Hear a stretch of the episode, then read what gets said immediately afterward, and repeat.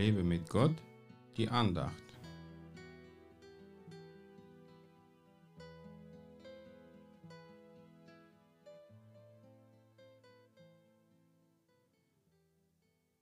Als er aber den starken Wind sah, fürchtete er Petrus sich, und als er anfing zu sinken, schrie er und sprach, Herr, rette mich.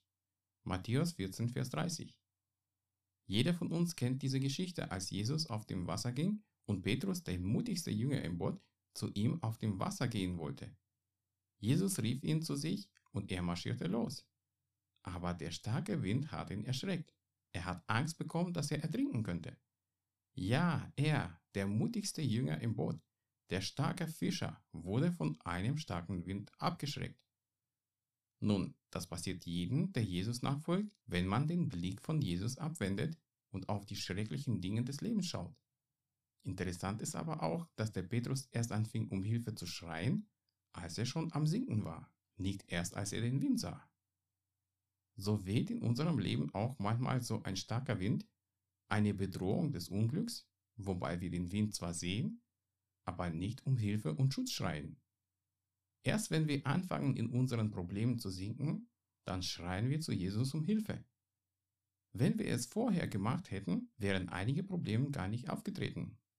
Manchmal weht ein starker Wind, wenn wir sündigen und unsere Sünde nicht bekennen, sondern sie mit sich herumschleppen und sich selbst verdammen. Da hätte eine aufrichtige und ehrliche Buße dem Wind schon seine Kraft geraubt.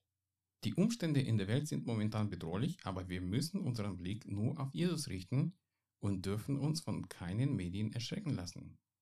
Selbst wenn wir anfangen zu sinken, wird Jesus uns seine Hand reichen, um uns wieder ans Boot zu holen.